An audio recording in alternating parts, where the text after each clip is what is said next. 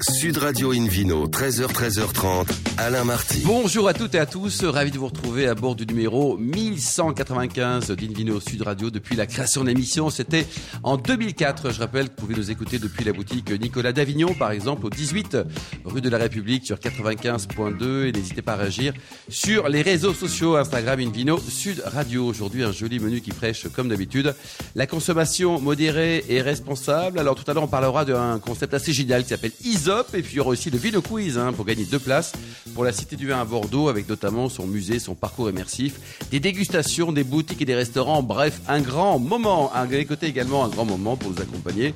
Christelle Taré, première femme maître caviste de France. Bonjour Christelle. Bonjour Alain. Comment se passe votre cave? Alors, euh, tout va bien en région parisienne? Vous êtes vous êtes où à Neuilly-sur-Seine, c'est ça? Oui, exactement. Voilà. C'est quoi la tendance en ce mois d'avril? C'est ah, on commence on à des vins et des poissons euh, d'avril. Oui, déguster, oui, bien sûr, euh, les accords chocolat, vin, porto, etc. Et puis les cocktails, là, on recommence à sortir. Ah, c'est vrai, les cocktails, là, ouais. génial. Philippe Forbach est aussi parmi nous. Bonjour Philippe. Bonjour Alain. Le président de la sommellerie française. Ça va Vous êtes bien remis du congrès, là? Ça va Tout va bien? Tout, tout, tout, Le concours s'est bien passé, merci beaucoup. Ouais. Et le prochain, c'est quand et où d'ailleurs Le prochain a lieu en 2026 et ça sera au Portugal, vraisemblablement Lisbonne. Nos amis portugais sont en train de nous préparer Ah un joli ouais. programme. Et euh, c'est mon dernier week-end en tant que président de l'association de, Ah bon du nom de la française. Ah oui, c'est vrai qu'il y a, il y a Fabrice, Lundi, hein. il va y avoir des élections, ex- ex- exactement, et il y a un seul candidat. Donc, euh, voilà. Ça, c'est bon, la dictature, quand même, hein. Non, c'est pas une dictature. Ah bon, d'accord. succession en douceur, comme on dit, puisque c'est mon secrétaire général, Fabrice Sommier, depuis maintenant six ans, qui va prendre la suite euh, dès, dès lundi. Eh ben, on l'embrasse et c'est aussi une, une très belle personne. Pour commencer cette émission, Indino Sud Radio a le plaisir d'accueillir Pierre Cazeneuve, propriétaire du château Paloumet. Bonjour Pierre. Bonjour. Alors racontez-nous un peu l'histoire de, de votre vignoble. Votre famille l'a acheté en 1989, mais de quand date la propriété alors? La propriété, elle date euh, plutôt 18e, 19e siècle, euh, mais elle a suivi les vicissitudes de la, de la viticulture bordelaise ou mondiale, c'est-à-dire euh, bon, les grandes crises du 19e siècle et surtout les grandes crises économiques du 20e, ce qui fait que à la fin de la Deuxième Guerre mondiale, elle a été totalement arrachée. Totalement. Euh, quasiment totalement arrachée. Il y a même une partie euh, du, du terroir de Paloumeil euh, qui a été vendue à des, à des concessions pour faire le pont d'Aquitaine. Ah oui. Pour faire du béton, On en- mais vous en avez plein dans le Médoc, des- ce qu'on appelle des mitages de gravières. Et quand vous avez des gravières, elles ont l'air naturelles, mais en fait, elles ont été dans les années 50, 60, 70. Et mes parents, euh, ma mère est de Côte de Blaye, on est plutôt euh, du vignoble de Blaye de l'autre côté. Et, ma mère a- et mon père a amené ma mère à cet endroit-là en lui disant on va faire de la vigne ici. Elle lui a demandé euh, s'il n'était pas un peu fou, parce qu'il n'y avait plus rien. Et on est reparti à replanter Paloumeil tel qu'il était À l'époque, 1900 avant ouais, le. ouais, Oh, c'est euh, génial quoi. Et alors vous êtes un cru euh, bourgeois supérieur. Là, faut expliquer hein, parce qu'on comprend pas toujours.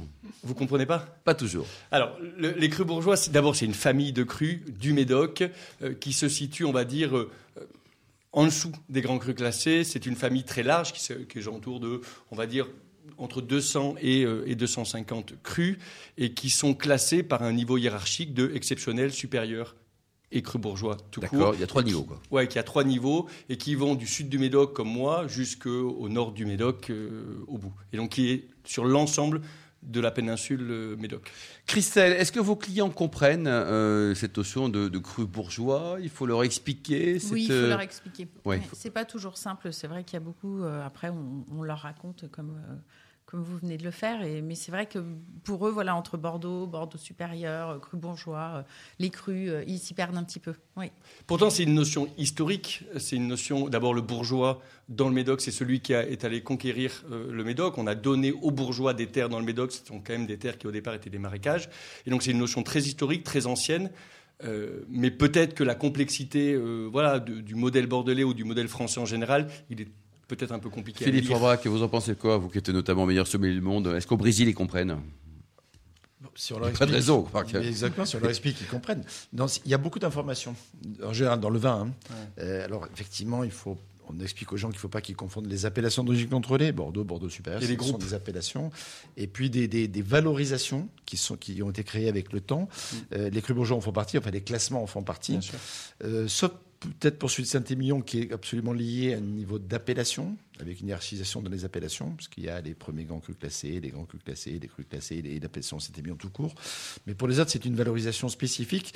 Et les crus bourgeois sont nés effectivement dans les années 30, hein, je crois que c'est 32, Ouais, les, les crus bourgeois. Ils, ils existaient Oui, ils existaient. Ils Pas ont de manière officielle, Oui, mais ils existaient dans le ferré, qui est un- Officieusement, voilà, dans le ferré qui est une édition. On les voit au 19e siècle apparaître déjà. D'accord. Oui. Allez. Ils, ils apparaissent là et, et depuis, euh, ils occupent le terrain et ils sont considérés pour un certain nombre comme des, des, des crus, des crus de qualité qui n'ont pas été crus classés, donc ils sont pas, ils peuvent pas rentrer dans le fameux classement de 1855, Il est qui, figé sont de qualité. hein. Absolument. Et ce classement, alors, il a, il a, il a été vu, revu. Il a été, il a été euh, euh, discuté, etc., remis à plat ces dernières années. Tout à fait. Je pense qu'il est arrivé aujourd'hui à un certain compromis en Ouais. termes d'organisation, Ouais. et donc ça revalorise effectivement les cubes bourgeois. Allez, Christelle, perdu un petit peu on de parle visibilité. Panomei. Mais moi, j'aimerais qu'on parle du terroir. Euh, vous avez 37 hectares et vous faites une distinction justement sur. euh, euh, vous avez un terroir que 27 hectares, un peu plus sans argile, et un autre avec un petit peu plus d'argile. Vous insistez dessus. Donc, qu'est-ce que ça va apporter justement cette différence de terroir au vin que vous produisez?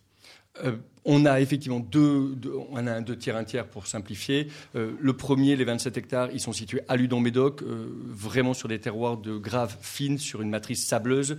Ce sont des sols très pauvres qui donnent des vins plutôt. Voilà, qui vont donner des vins qui sont moins structurés, moins, moins, moins, moins denses, qui vont être plutôt en dentelle, plutôt, plutôt veloutés.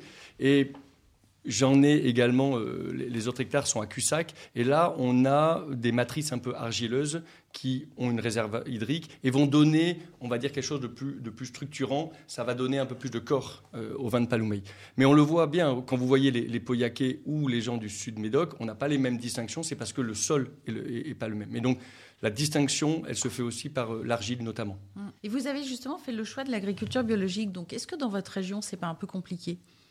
Ah mais ça c'est compliqué. Mais euh, d'abord c'est pas parce que c'est compliqué qu'on le fait pas. Euh, et je crois fondamentalement que c'est un engagement important à la fois pour euh, pour aujourd'hui. Je vis sur la propriété, je vis avec ma famille et c'est quand même un engagement euh, qui me tient à cœur. Et puis je pense que c'est aussi un engagement pour demain. Je pense qu'on doit travailler sur des méthodes plus douces, un peu plus naturelles. Et, et l'engagement à l'agriculture biologique me paraît naturellement une évidence. Après. Ouais, il est compliqué. Et les Ça cinq dépend des dernières années années, aussi. Oui, c'est ça. Ouais, et puis les cinq dernières années, euh, ça a été. euh, Vous bossez en famille, Pierre?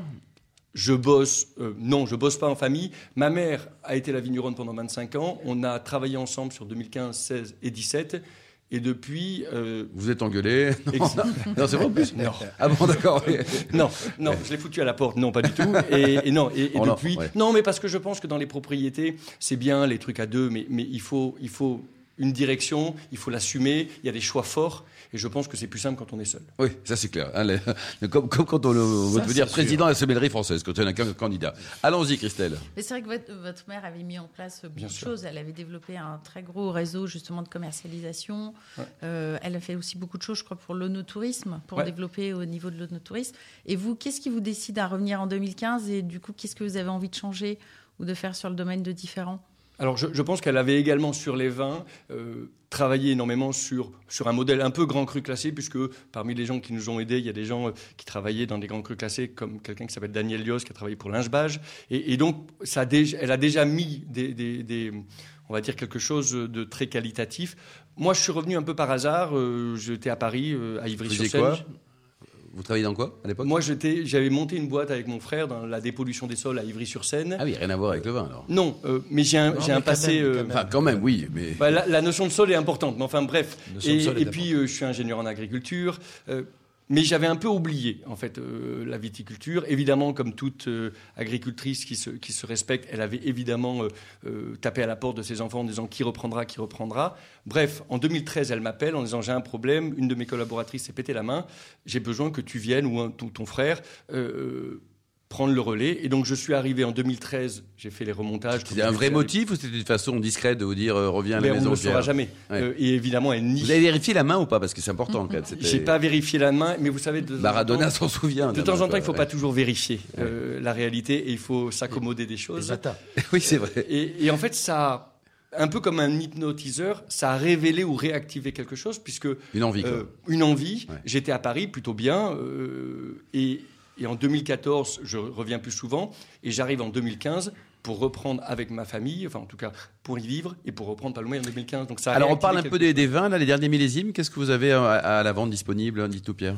J'ai euh, 19, un peu de vin de quasiment pas. 21 un petit peu, et puis 22 que, voilà, qui vient d'arriver et qui est en primeur actuellement. Bon, et ça, ce sont des, vins qui ont été créés pour, pour durer ou pour un plaisir immédiat, en tout cas rapide? Est-ce qu'on est sait faire la différence entre ces deux notions euh, C'est une notion toujours très compliquée. Euh, en tout cas, dans tous les cas, on les fait pour être les meilleurs possibles. Euh, un site internet pour terminer Qu'est-ce qu'il y a comme adresse pour venir vous dire bonjour là et vous... Châteaupaloumeil.com. Comment ça s'écrit Paloumeil Parce que c'est pas évident. P-A-L-O-U-M-E-Y.com. C'est l'endroit où, passent les palombes. C'est un vieux mot occitan. On cherche les palombes, puis on palombe. retrouve quoi. Vous cherchez les palombes et elles, Merci beaucoup Pierre Cazeneuve, merci également Christelle et Philippe. On se retrouve dans un instant avec le Vino Quiz pour gagner des très jolis cadeaux en jouant sur invinoradio.tv. Sud Radio Invino, 13h, 13h30, Alain Marty. Retour chez le caviste Nicolas. Je rappelle que vous pouvez nous écouter depuis la boutique d'Avignon, par exemple, au 18 rue de la République, sur 95.2. Et on vous remercie d'être toujours plus nombreux à nous suivre chaque week-end. Retrouvez-nous également sur les réseaux sociaux. On retrouve Philippe Orbach qui est là, en vrai, euh, et le vide quiz, Philippe. oui, je vous en rappelle le principe. Chaque semaine, nous vous posons une question sur le vin et le vainqueur gagne de très beaux cadeaux. Cette semaine, deux places pour la Cité du Vin Bordeaux, musée, parcours immersif, dégustation, vue panoramique, boutique et restaurant. La question de la semaine dernière était, rappelez-vous, hein, où se situe le domaine de la famille K, dont Benoît Mercier en est le fondateur? Ah. Réponse A, dans le pays des pierres dorées. Réponse B, dans le pays des pierres bleues. Ou réponse C, dans le pays des pierres multicolores. Oui. Choix, la hein. bonne réponse, Philippe. la bonne réponse était la réponse A, le pays des pierres dorées. Alors cette semaine, la question du week-end est que signifie le nom du château Paloumeil en gascon? Réponse A, le lieu où passent les raisins. Réponse B, le lieu où passent les palombes. Réponse C, le lieu où passent les étoiles. Ouh là là N'est-ce pas? Raisin, palombe, étoile. Un beau programme. Pour répondre, rendez-vous sur le site pendant toute la semaine. Invinoradio.tv, rubrique Vino Quiz. Le gagnant, on vous le souhaite, hein, sera tiré au sort parmi les bonnes réponses. Merci beaucoup Philippe Forbach. Invino sur Radio a plaisir d'accueillir un nouvel invité, Meriadec Buchmeler. Bonjour. Bonjour. Alors, d'abord, nom vient d'où là? C'est quoi ce prénom? Un prénom breton et un nom alsacien. Waouh, ça c'est un sacré mélange. Quoi. C'est... Alors, racontez-nous donc, vous êtes diplômé d'une école de commerce, d'un master également à HEC, vous avez travaillé dans le conseil, et puis un jour, c'est l'appel de l'Orient, vous barrez pour faire 140 000 km, c'est ça Ou 14 000 14 000, 14 000. C'est pas mal déjà, quoi. Vous avez quel âge là? 24 euh, ans. Vous avez, vous avez pété les plombs ou pas? Euh, Il y a un peu de ça, ouais. Et Je, je, suis parti de la porte d'Orléans euh, en stop. Pour aller jusqu'où? Jusqu'au Sri Lanka. Au Sri Lanka, c'est ah direct. Il y a le métro direct hein, quand ils sont pas en grève, ça fonctionne bien. Alors racontez-nous un peu là, cette envie, elle vient d'où?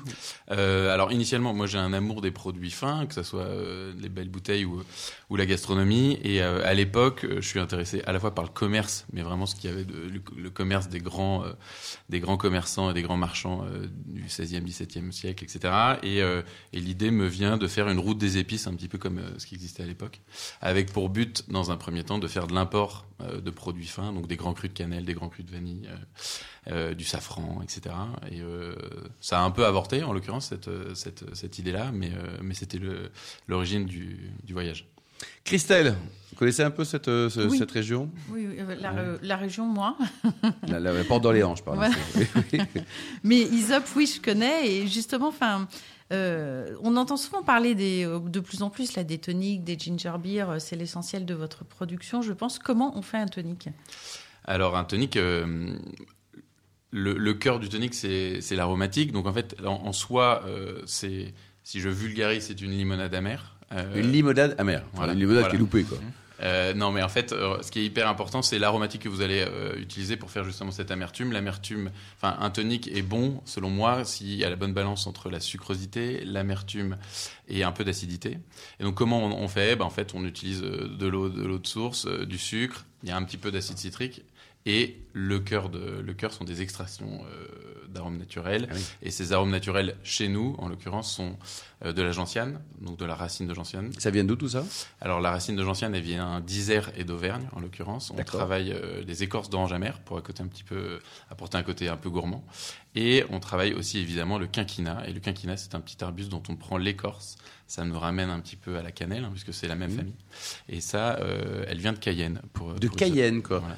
Donc vous êtes un concurrent de Schweppes alors?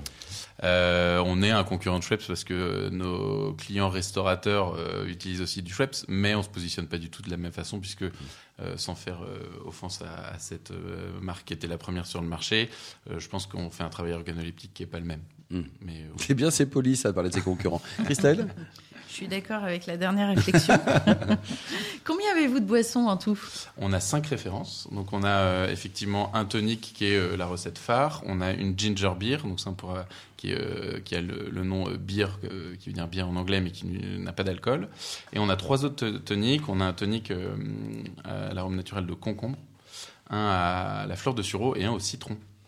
Voilà, donc ça fait cinq références. Et vous produisez où alors tout ça? Et on produit à côté de Cognac, à Châteauneuf-sur-Charente. Ah, très bien ça. Et alors vous les vendez euh, pas uniquement Christelle, Philippe et moi, vous les vendez aussi à d'autres personnes? Oui, effectivement. On les vend euh, principalement en cave et en CHR, donc CHR Café Hôtel Resto. C'est même euh, le gros de ma clientèle aujourd'hui, sont les bars qui sont des bars à cocktails, Ouais. avec une pluralité d'usages euh, assez importante, puisque tout le monde pense au gin tonic, mais en fait, euh, le- vous en parliez euh, tout à l'heure, le cocktail, ça explose. Et euh, la réalité, c'est que les gros groupes alcooliers ont bien compris ça, que le cocktail explose. Et c'est quoi le cocktail tendance aujourd'hui là, en, en ce 22 avril? Ben, je dirais que le cocktail tendance, euh, c'est le Moscow Mule. Donc, Mm. c'est- Moscow Mule, c'est vodka ginger beer. Ouais. Euh, et il y en a un qui arrive un peu en, toile de fond, c'est le Paloma. Et, euh, Pas Paloumaï, hein, pas le bar. exactement, ouais. Paloma. Et en l'occurrence, ça, ça utilise un, un tonic au pamplemousse que l'on fait pas nous aujourd'hui. Mais Ouais. euh, bon, vous avez compris où est-ce qu'on va aller Le après. gin quoi. tonic aussi. Moi, je trouve qu'on a le énormément, mais bien plus qu'avant, de demandes pour faire des gins et des tonics. Donc, euh, avec un Philippe. Aubrac, euh, vous sentez ça également au restaurant, même si chez vous on va plutôt pour le, pour le vin. oui, on mais va on a dire. une demande croissante de, de cocktails. Et dans le concours de meilleur sommet du monde, qui a eu lieu il y a quelques, quelques, mois, mois hein. maintenant, c'était, la finale était le 12 février, il y avait une épreuve de cocktail parce que ça fait vraiment partie euh, aujourd'hui euh, de Et C'était quel l'univers. cocktail d'ailleurs? Il y avait différents cocktails à faire. Et, et d'ailleurs, Pascaline euh, a chuté un peu Le Pelletier, sur une la des candidate française. de cocktails parce qu'on lui demandait de- d'isoler des produits et savoir ce qui manquait pour réaliser euh, différents cocktails. Et effectivement, c'était assez complexe. Bon, euh, indépendamment de, de la compréhension de, de l'épreuve, il y a cette présence des cocktails qui est de plus en plus présente dans la restauration aussi. Pas qu'au niveau du bar. Donc vous êtes sur un, sur un super créneau. Hein Il y a de plus en plus de food pairing. Vous allez en, en Italie ou en Espagne, on vous sert euh, des pizzas au déj avec des gin tonic. Quoi. Et pas au petit-déj. Pas forcément. Pas, pas encore. Christelle Est-ce que vous avez l'intention de faire d'autres boissons, par exemple occasionnelles ou saisonnières Euh, Comment vous souhaitez vous développer de ce côté? Alors effectivement, ça c'est une question qu'on nous pose euh, très fréquemment. Il faut avoir un petit peu côté euh, éphéméride, enfin des, des éphémères, comme les brassins dans, dans la bière. Donc ça c'est des choses euh, auxquelles on, on réfléchit. Euh, notamment, j'aimerais bien faire quelque chose autour du, du romarin, euh, Romarin, quand ouais, même. du basilic aussi. Ça Et, euh, Très après, bien avec euh, les cocktails en plus. et, euh, Exactement. ouais. En fait, la difficulté, elle est dans l'extraction de l'arôme. Et donc, pour avoir, par exemple, l'extraction de, de l'arôme de concombre est beaucoup plus difficile à obtenir que celle des agrumes. Puis c'est beaucoup plus volatile, etc. Donc, ce qu'on voudrait faire n'est pas forcément si simple à, à réaliser pour avoir euh, bah, voilà, un bouquet euh, structuré. Donc, Mhm. euh, donc voilà. Mais ça existe un salon de cocktails On retrouve tous les cocktails qui existent ou pas? Oh, il y a pas mal de salons autour des cocktails. Il y a des, il y a Parce des c'est salons qui s'appellent Spirit, par exemple, dans lesquels il y a des bases de cocktails. Il y a également, à cette occasion, des démos, des, des masterclass organisées. Et par- euh, par- vous allez les vendre un peu hors de France, euh, tous vos produits ou pas? C'est euh, récent, mais oui, on, on travaille bien en Belgique euh, et on a quelques demandes dans les pays euh, scandinaves. Euh, J'ai euh, quelques clients cavistes euh, en Suisse également. Et mm, on va jusqu'à La Réunion aussi. Vous êtes combien de personnes à bosser dans le- l'entreprise? Et ben maintenant, on est 12. Ah, c'est pas mal ça. Ouais. Et vous avez financé ça comment au début? Vous aviez un peu d'argent de côté ou Euh, J'ai mis euh, 20 000 balles de ma poche Au tout début? au tout début. Ouais. Ensuite, je suis allé voir euh, des copains. Euh, je leur ai vendu des slides et ils m'ont Friends and. Family? Exactement. Ils ont mis combien? Euh, au tout début, donc 95 000 euros. C'est pas mal, hein, vous avez des bons copains quand même. Bah, ils, sont, ils étaient nombreux, donc euh, voilà. Euh, quand il s'agit de boire, il y a toujours un peu de monde. Et, Avec euh, modération, hein, voilà, ouais. bien sûr. Et l'année dernière, on a fait une levée de fonds. Euh, pourquoi? Bah Parce qu'en fait, le marché vraiment explose. Et l'idée, c'est de se dire, euh, c'est un marché qui est ultra occupé par les anglo-saxons. Et comme je suis un peu chauvin, je me suis dit, mais il va falloir. Cocorico. Il y a pas que. champion- Un champion français. Voilà. Christelle? Comment vous voyez l'avenir? Parce que je crois que vous avez une nouvelle identité visuelle aussi. euh, Exactement, il y a une nouvelle identité visuelle qui arrive. En fait, euh, on arrive à un, moment où la marque dit pas forcément euh, tout ce qu'on aimerait qu'elle dise. Euh, nous, par exemple, on est euh, chez énormément de cavistes. On est chez Cheval Blanc aussi, par exemple, pour n'en citer qu'un. Et en même temps, on a des demandes de plus en plus larges d'établissements, notamment des, restaurateurs, qui veulent une bouteille qui, on va dire, un peu qui claque, donc, donc qui soit très très reconnaissable. Et aujourd'hui, on se rend compte que quand on travaille avec les restaurateurs, on n'a pas forcément l'identité visuelle qu'on voudrait, donc on travaille pour, euh, pour changer d'étiquette. Hein. Les jus euh, ne changent pas, rien ne change d'autre que, que l'étiquette, et ça, c'est pour cet été. Voyage les programmes, là. Et on peut visiter chez vous quand on passe dans les Charentes? Euh, alors nous, nos bureaux, ils sont basés à Bordeaux. Donc euh, c'est très bien Bordeaux aussi. Donc, euh, donc vous pouvez venir nous voir effectivement à Bordeaux. On est rue Judaïque. il, y a, voilà. il y a un showroom, on peut venir déguster. Exactement, on peut tout à fait venir déguster. on est vraiment dans le cœur de cœur de Bordeaux. D'accord. Et donc, euh, très bien. Vous avez une adresse peut-être pour prendre enseignement jusqu'au bout là, 197 rue Judaïque. Et on a énormément de distillateurs partenaires. Donc, on a énormément de bouteilles de, de spi à faire déguster aussi. Bon, et pour terminer, votre meilleur souvenir de cocktail, c'était lequel? Ne va pas vous demander avec qui, mais c'était lequel euh, Ce qui vous a le plus ému bah, c'est une bonne question. C'était avant que je me lance euh, et c'était pas avec mes produits, mais c'était au Ritz euh, en l'occurrence. C'était au Bar Hemingway. Ouais. Bar Hemingway, bel endroit. Merci beaucoup en tout cas, bravo. Euh, site internet là pour prendre enseignement, une adresse euh, www.isop.co. Merci à vous, merci Christelle, merci. Philippe ainsi que Pierre Cazeneuve. Fin de ce numéro d'Invino Sud Radio. Pour en savoir plus, rendez-vous sur sudradio.fr. On se retrouve demain. Demain, on parlera du Languedoc, on parlera également de la Bourgogne. D'ici là, excellente suite au week-end, excellent samedi en tout cas. Restez fidèles à Sud Radio, encouragez tous les vignerons français et surtout respectez la plus grande des modérations.